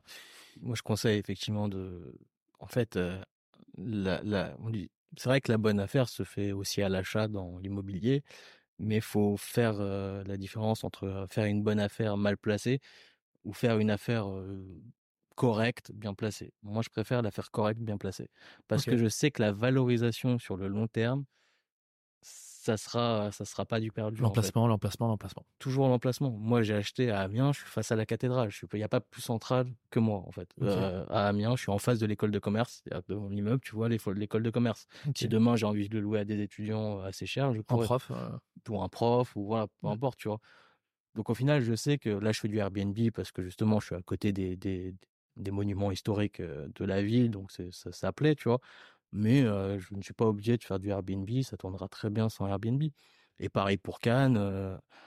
Enfin, là, je, pourrais délouer à des, habitants classiquement. Après, je sais que Cannes, il y a beaucoup de salons professionnels, tu vois, tout au long de l'année, enfin la majeure partie de l'année. Donc en fait, ça se loue très bien à des professionnels. Et du coup, t'es quoi? T'es à côté de la Croisette Moi, je suis juste à côté, ouais, pareil. Ok. Je suis à, je suis à 70 mètres de la Croisette. Quoi. Mortel. Est-ce que tu aurais un bouquin à nous recommander, si tu devais en choisir un ou deux, qu'on mettra en note, qui t'ont un peu changé? Alors, ça peut être de l'immobilier, ça peut être du mindset, ça peut être j'ai bien aimé le, le bouquin de Johan Lopez. C'est quelqu'un que j'apprécie beaucoup dans, dans, ce qu'il fait. C'est Snowball Effect, je crois. Donc c'est quelqu'un qui a lancé une, une newsletter qui a, je crois, 45 000 membres aujourd'hui. Donc c'est de la finance personnelle. J'aime beaucoup son parcours. Enfin, c'est un mec très inspirant. Ok. Euh, et donc j'ai son livre est, est, plutôt bien fait. Ok. Et t'as inspiré toi sur Imo Solo? Ouais, ouais, le personnage m'a inspiré sur okay. Solo parce qu'en fait, il a lancé sa newsletter. Là, il est en train, je sais, je crois qu'il est en train de lancer d'autres projets en, parallèle. Il a fait un, énorme développement euh, et il fait un énorme boulot sur les finances personnelles. Donc, c'est un. Moi, j'aime beaucoup le, le, personnage, sa manière de penser. Euh, il n'est pas trop présent sur LinkedIn, ce que je regrette un peu, puisqu'il a mmh. beaucoup de boulot aussi dans, bah, dans sa newsletter et dans ses autres activités. C'est quoi, c'est une newsletter quotidienne? Euh, c'est hebdomadaire, je crois. C'est hebdomadaire. Mais il aborde énormément de sujets. Euh, en fait, il a plusieurs même newsletters aujourd'hui, une sur l'immobilier, une sur la bourse, une sur l'or. Enfin voilà, c'est quelqu'un de que je conseille à suivre sur LinkedIn. Euh, en plus, vous avez une partie gratuite sur Snowball, et puis après, vous avez un abonnement payant pour aller un peu plus loin. Ah, je crois d'avoir entendu. Je crois qu'il génère pas mal de cash juste avec la newsletter. il fait... Là, il a posté un post, là, enfin, il a, il a fait un post LinkedIn, parce que tous les ans, lui, il est assez transparent sur les revenus que génère Snowball. Et je crois qu'il est à 440 000 euros de, de revenus annuels. Donc c'est énorme pour une newsletter et c'est vraiment un c'est vraiment un gars sympa en fait. Tu vois, non seulement il a des, des super connaissances, euh, euh, vraiment quelqu'un qui, qui, touche à tout, tant à l'immobilier qu'aux finances personnelles, qu'à la bourse, etc. et en plus, c'est quelqu'un qui a vraiment un bon mindset. moi, je l'ai rencontré. Donc, donc je conseille de, de le suivre sur LinkedIn. il a fait un super livre. d'aller sur sa newsletter Snowball aussi également. c'est quelque chose où moi je suis abonné, titre personnel. Ok. Et bah, du coup, tu, tu, produis du contenu. mais si on, on, regarde dans le navigateur de Jérémy Bannon, on, qu'est-ce qu'on trouverait comme site internet, toi, que tu consultes régulièrement pour, pour avoir tes infos ou tes newsletters, du coup, qui t'apportent de l'info elle aussi? Bah, je, lis, je lis pas mal euh, les posts LinkedIn, en réalité. Ok. Une grosse source de mes informations viennent de là. Ok, c'est fou. et tu recycles et tu renvoies à ta sauce. Non, non, mais même pour m'informer, même moi, sans forcément recycler les posts. Euh, non, non, je parle pas sans recycler, mais bon, tu t'as pris une info. Euh, ouais, pour, pour ma culture, en fait, moi, je, je scroll sur LinkedIn. Alors, évidemment, il y a des newsletters comme Snowball ou, comme d'autres euh, qui, qui, justement, est sympa pour approfondir. Il y a Charles Elias Farah qui a sa newsletter, qui est super bien aussi. Vraiment, les sujets sont approfondis et tout, donc c'est hyper cool de la lire quand on s'intéresse au sujet. Il y a Snowball, voilà, qui, qui est aussi très sympa et après, je, lis beaucoup les posts LinkedIn des créateurs que j'aime bien, que je sais qui sont quali, que je sais voilà, qui, qui, qui sont vraiment Ton top 3 là, pointus sur le sujet. Top 3 il est compliqué. Est-ce qu'on parle d'immobilier, hors immobilier enfin, Ton top 3 Le top 3 de Jérémy Bannon, c'est quoi sur LinkedIn? Mon top 3, alors Charles Elias, j'aime beaucoup. Elias Farah. Récemment, Nicolas Pajot qui a fait un super taf aussi sur avec des fiches, etc. Enfin, moi, je te le conseille pour ton podcast, peut-être.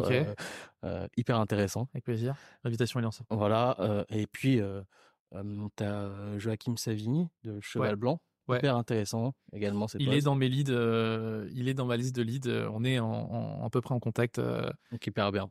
Hyper Joachim Savini. Joachim Savini. L'invitation voilà. est relancée. Joachim Savini. Compliqué à avoir, je pense. Euh, non, alors j'en suis au stade du téléphone, donc c'est-à-dire que là on est ah, au texto. On a, je l'ai eu au téléphone, effectivement, il est, euh, il est très très pris. On échange des textos, mais je n'ai pas eu de réponse à mon dernier texto. Joachim Savini, de Chevalier Blanc, patrimoine. Il faut qu'on organise ça vite. Qui a l'air hyper cool. Euh, T'as Vincent Bellassem, moi j'aime beaucoup. ouais. J'aime beaucoup ce qu'il fait. Là on est au-delà de 3, hein, mais vas-y, tu peux déballer. Olivier Landrevi. Olivier Landrevi, évidemment. Enfin, il est tellement évident pour moi que je peux l'oublier. Oui, bien sûr, mais faut pas l'oublier. Mais, mais voilà, tout cela pour moi. alors évidemment, tu as, tous ceux que je vois pas parce qu'ils sont dans d'autres domaines et que dans, dans le mindset, Michael Quam, comme je l'ai déjà cité. Enfin, et après, je sais que je. Ruben Tayeb un peu. Moi, je, Ruben Tayeb, bien sûr. que je recommanderais parce qu'il est vraiment inspirant là-dessus. Euh, Est-ce que tu suis Caroline Mignot? Euh, Oui, oui, oui, oui, tout à fait. Caroline, ouais, très Donc très elle, c'est mindset, après LinkedIn aussi, des conseils LinkedIn, etc. J'aime bien Laurine euh, Bemer aussi, je crois. Ok. Ah oui, parce qu'il y a très peu de femmes en fait, j'ai l'impression sur LinkedIn. J'aime beaucoup ce qu'elle fait parce que les, tu vois, il y a, des gens sur LinkedIn, ce que, ce que j'aime, ça c'est le côté mauvais du réseau social, je trouve enfin de ce réseau social plus précisément, c'est très vendeur de rêve parfois. C'est dire mmh. j'ai fait 50 000 euros ce mois-ci, tu vois, super cool en vendant ma formation à 1997 euros. Enfin, tu vois, je trouve. Et puis sans preuve derrière en fait. Mmh. les gens t'annoncent ça. Bon, après peut-être que c'est vrai, peut-être que c'est faux, peu importe, tu vois. Mais mais ce que j'aime beaucoup chez chez Laurine, c'est qu'en fait elle, elle est archi transparente sur ses réussites, sur ses échecs, parce qu'en fait, tu peux pas, il n'y a pas que des réussites dans la vie. Mmh. Moi, j'aime beaucoup les, les, créateurs qui disent bon bah j'ai essayé ça, ça n'a pas marché. Tu vois, et j'apprécie énormément cette transparence dont elle fait partie. Tu as aussi Thibault Louis que j'aime beaucoup. En réalité, alors lui, il fait des posts très clivants, mais, mais que je trouve hyper intéressants. Euh, Kevin Dufresne aussi, euh, qui, est, dans le growth hacking. Mmh. Donc, hyper intéressant. voilà, il y a, vraiment une belle communauté sur LinkedIn, je trouve. Euh, pour, et c'est pour ça que je m'informe beaucoup sur ce réseau. Je prends des créateurs que, que, je, sais qui sont quali, et puis je vais lire leurs posts. Tout simplement, je vais lire leurs posts. Et après, si j'ai envie d'approfondir un sujet, bah, une recherche Google, je regarde des articles, mmh. etc. Mais aujourd'hui, c'est vrai que beaucoup de, ce que je m'informe est, est sur LinkedIn. Ok. Euh, les amis, j'ai fait exprès de, se mettre, euh, enfin de nous mettre dans cette euh, config par rapport à la à la collection de Jérémy derrière. Est-ce que tu peux nous parler de cette petite collection de figurines? Moi, je suis, un enfant qui a baigné dans, Star Wars et Marvel et, et, tout cela, et, j'aime beaucoup l'environnement. Donc, donc j'ai fait cette petite. j'ai acheté au fil des années beaucoup de figurines. Ouais et je les ai. On appelle ça des figurines pop, c'est ça? Exactement. Et en fait, ce qui est bien, c'est que en fait, ça, ça, quand tu reçois un client ici, ça fait tout de suite parler. En bien ou en mal, peu importe ce qu'il pense de Star Wars, mais tout de suite ça brise un peu la glace. Okay. dit ah sympa ou ah moi je, je, connais pas Star Wars, mais en tout cas tu, vois as, tout de suite ça, ça engage une conversation un peu moins formelle moi, j'aime bien être un peu informel dans mes rendez-vous. Et là, et du coup, ici, tu reçois tes clients pour l'invest locatif Ouais, s'ils sont sur Paris, ouais, bien sûr. Est-ce qu'il y a une question que je t'ai pas posée à Jérémy Banon? Écoute, bah, c'est à toi de voir. Moi, je, je suis au fan. Non, non, je pense qu'on a été, on a été bien complet. je m'interdis pas de te réinviter ponctuellement sur des sujets un peu plus précis sur euh, bah, peut-être euh, mindset, euh, réseaux sociaux ou, ou investissement locatif, hein, qui quand même reste ton métier. On n'a pas du tout parlé de crédit. peu, hein, ce, qui, ce qui est le, le, fil rouge. Alors, je pense qu'on est, on est déjà bien, on est déjà à 1h17. allez, on va parler de crédit. tu as financé comment là, tes, tous tes invests? Avec des, évidemment des crédits, hein, comme tout le monde mais moi, j'ai eu des taux. Effectivement, j'ai acheté il y a, il y a, quelques, quelques années. Moi, mon taux à Amiens, il était à 2%. Donc, déjà, ça avait déjà un peu augmenté quand j'ai acheté.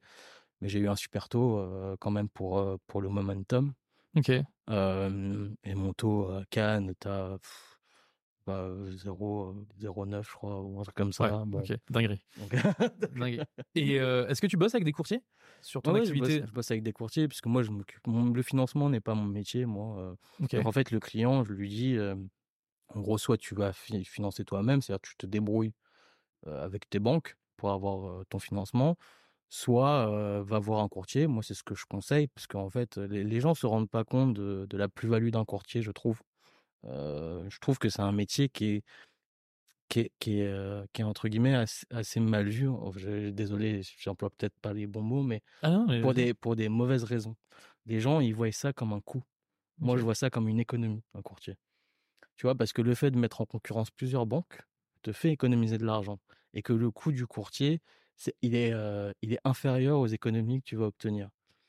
Moi, ça me dérange absolument pas, même en connaissant l'immobilier, de passer par un courtier.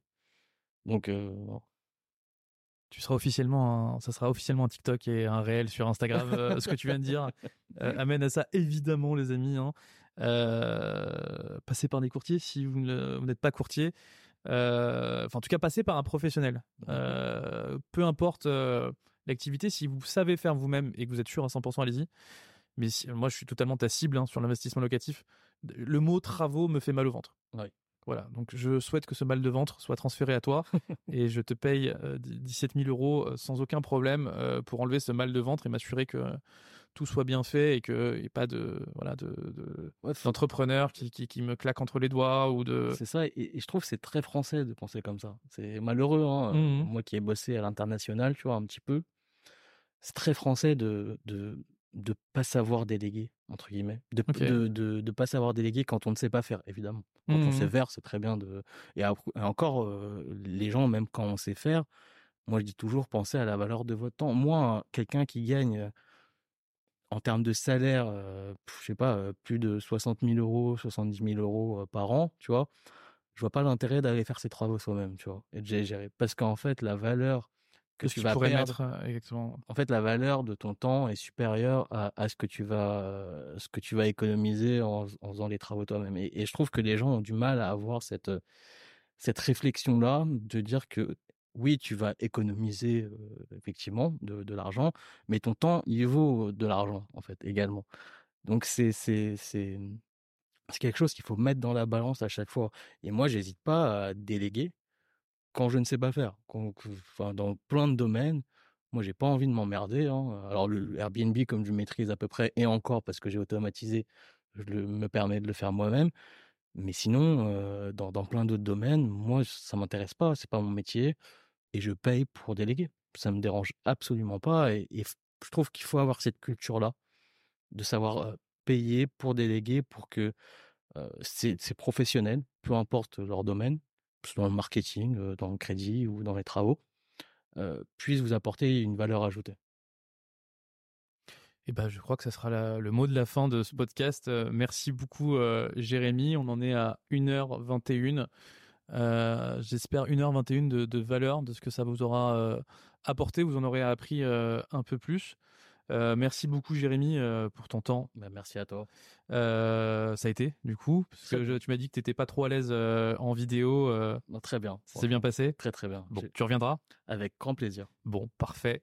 les amis, merci à vous qui avez écouté et qui êtes là jusqu'au bout. N'hésitez pas, les amis, si vous êtes sur YouTube surtout, à mettre un petit commentaire, un petit like et à partager du coup cette vidéo. ça m'aiderait beaucoup, du coup. comme vous pouvez le voir, là, il n'y a pas beaucoup d'abonnés pour l'instant sur YouTube. Si vous êtes sur Apple Podcast et Spotify et que vous m'écoutez, N'hésitez pas à mettre une note 5 étoiles, les amis, et un petit commentaire. Ça aide énormément au référencement et à faire monter ce podcast et, euh, à faire de nous des stars et de Jérémy encore plus une star qu'il est sur, euh, sur LinkedIn. Je mettrai du coup tous les liens euh, pour bah, du coup la newsletter, ton lien LinkedIn et de là où on peut te retrouver. Merci les amis à tous, merci à toi Jérémy. Et on se retrouve le mois prochain les amis. bon mois de février, bonne Saint-Valentin à tous les canards. Euh, bon courage pour les Reza et pour ce moment euh, difficile. Je crois que est-ce que le match du PSG tombe encore sur le 14 février? Ah, Je sais pas. Ça? Non, ça je sais pas, mais je sais que ça a été un choix cornélien euh, pendant de nombreuses années. je crois que c'était tous les ans la même chose. merci à tous les amis. À très bientôt. Merci d'avoir écouté cet épisode de 35% jusqu'au bout. Encore une fois, je vous invite, surtout si vous êtes sur Apple Podcast ou Spotify, à me laisser 5 étoiles ainsi qu'un petit commentaire, à vous abonner peu importe la plateforme sur laquelle vous m'écoutez. Et moi je vous souhaite un bon mois et je vous dis à la prochaine.